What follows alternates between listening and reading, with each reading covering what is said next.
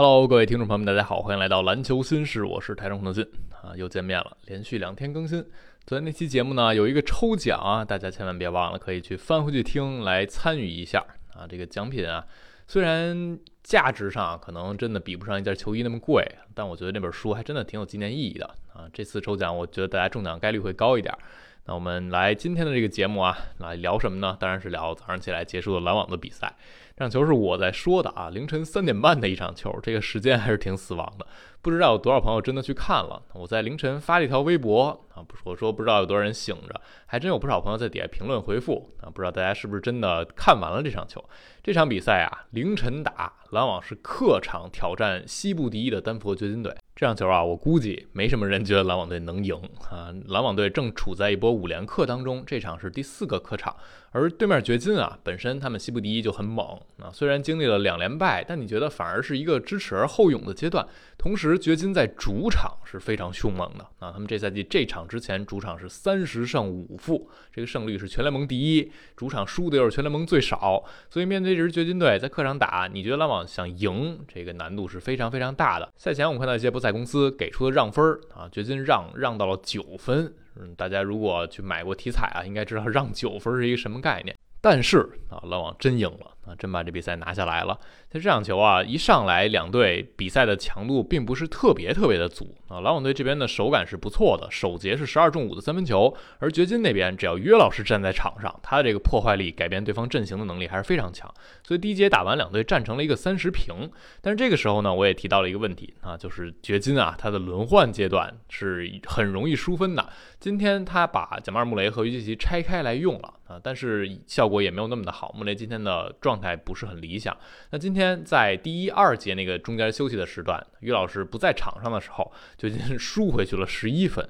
然后等到于老师再上来啊，带着他们的主力去打的时候，又把这比分给扳回来。半场打完，掘金已经拿了六十九分，篮网是六十一分。这上半场呢，尤其第二节后半段，你就突出感觉到篮网防不了约基奇。啊，约基半场十九分，十一个篮板，七个助攻，已经半场准三双了。约老师呢，你单防肯定是限制不了的，无论是克拉克斯顿也好，还是一开始篮网其实选择四五号位换防，用芬尼史密斯去对，那只要约老师一拿到球一撵，你根本就够不着。啊，他抛投命中率也是联盟顶级的。但后来啊，有一些夹击协防位置感又不是特别的好，这个时候约老师还是能很轻易的破解，因为一般的夹击协防，掘金这边见太多了。所以上半场打完，你会觉得篮网队可能也就这样。那努力和对手相持一下，但是没有想到的是，第三节啊，直接篮网队爆开，单节是把比分反超了。那这一节在约老师打满的情况之下，篮网单节还是把这个比分反超回领先了十一分，从落后八分球到领先十一分啊，这一节赢了十九分球。那这一节发生什么呢？首先，篮网队是足够准。丁威迪、布里奇斯、卡梅伦·约翰逊手感都很好。那三个人打了第三节，应该过了九分钟的比赛时间，一人只投丢一个球。同时，篮网队侵略性是拉满的，也还是那九分钟时间。刚才提到那三个名字，一共就罚了九个球啊，九罚九中。今天篮网队罚球是一开始领先掘金比较多，后来又被追上来的。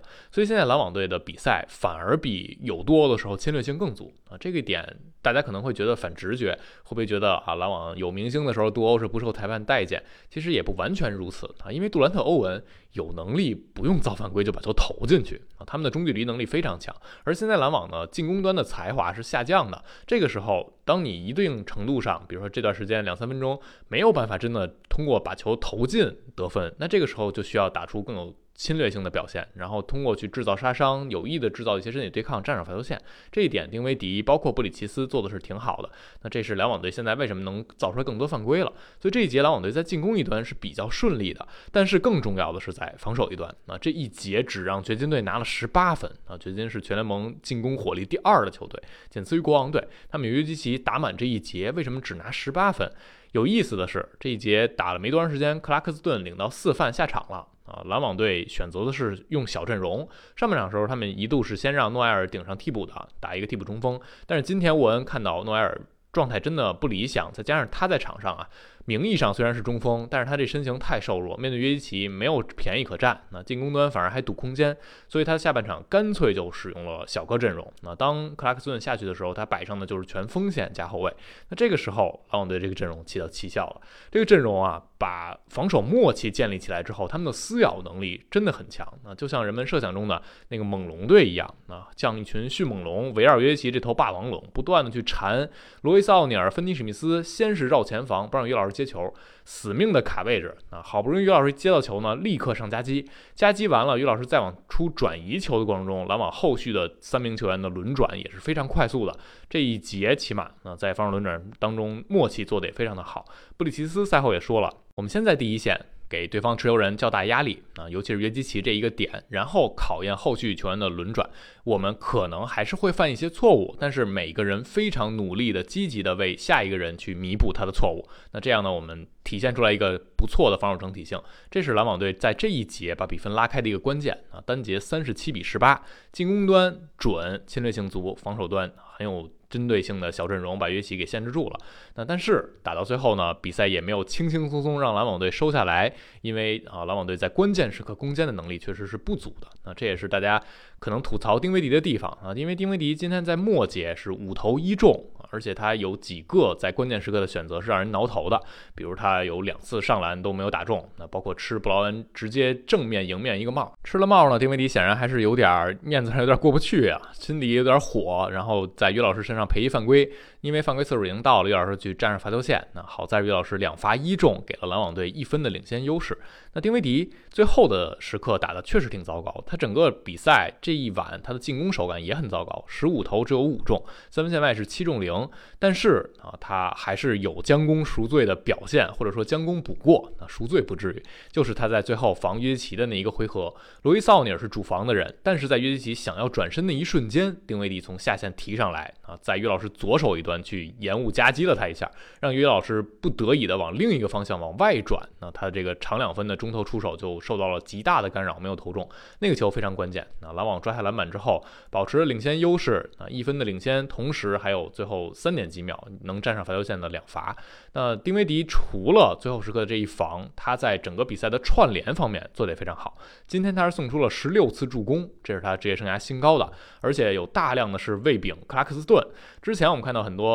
啊，打挡拆的时候，克拉克斯顿找不到机会，是因为篮网队这边不够默契，不知道位到哪儿合适。但是今天丁威迪和克拉克斯顿有不少空接的连线啊，这是非常亮眼的。赛后呢，沃恩也是称赞丁威迪表现啊，他说他调整好了自己的状态，每一晚都为我们做出贡献。他正在学习如何与这个团队一起打球，他对每个人都很关注。作为一名教练员呢，能在场上拥有这样一位掌控比赛的球员是一种奢侈。啊，丁威迪今天我觉得是一个功过参半的表现。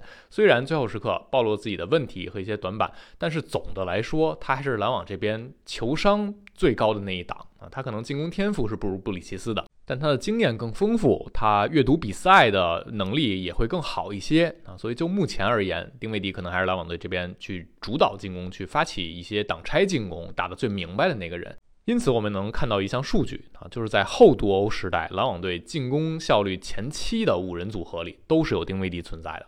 丁威迪在场上对进攻一端的加成还是非常大的。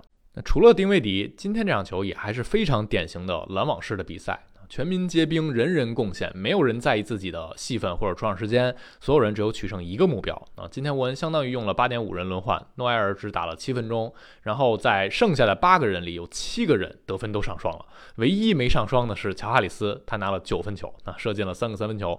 布里奇斯继续是扮演高效得分手，十六次出手拿了二十五分，三篮板两助攻，真实命中率还是超过百分之六十二的。来到篮网之后，他的这个场均的输出稳定性啊，真是非常惊人，逼近二十六分的。一八零俱乐部的表现。此外呢，啊，克拉克斯顿刚才提到和丁威迪的连线打得很好，他今天九投八中，高效的拿了二十分、六篮板、五助攻。除了吃饼，今天克拉克斯顿四野有不少自己去做饼的回合，包括在短顺下中距离拿到球运一步对抗把球打中，包括在左侧啊底角附近投了一个中距离，那一刻你感觉是布里奇斯杜兰特附体的。这场比赛一开始掘金有大量的去夹击延误持球人，这个时候在中距离的这个位置还是比。比较空旷的。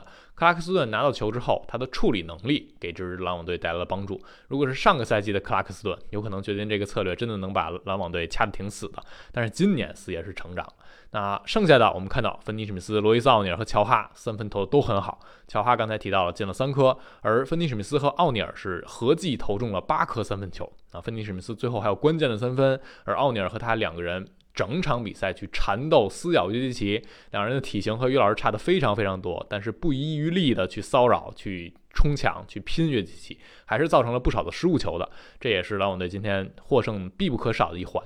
那赛后，克拉克斯顿也说了啊，我不会说这场是一个宣言式的胜利啊，还没有到那个地步。不过这当然是我们可以以此为一个起点的比赛啊，我们可以作为一个团队继续的去成长。这场比赛啊，确实挺不可思议的啊，五连克第四场。攻克的是全联盟最魔鬼的丹佛高原啊！篮网是值得大家去喝彩的，而且我们可以回想这场比赛赛前沃恩说的那番话，他说：“我喜欢面对不那么舒适的环境啊，今天就是很棒的一次挑战。我们面对一支水准很高的球队，而且是客场的下午比赛，你准备好面对这样的任务了吗？还是说你只会抱怨个不停？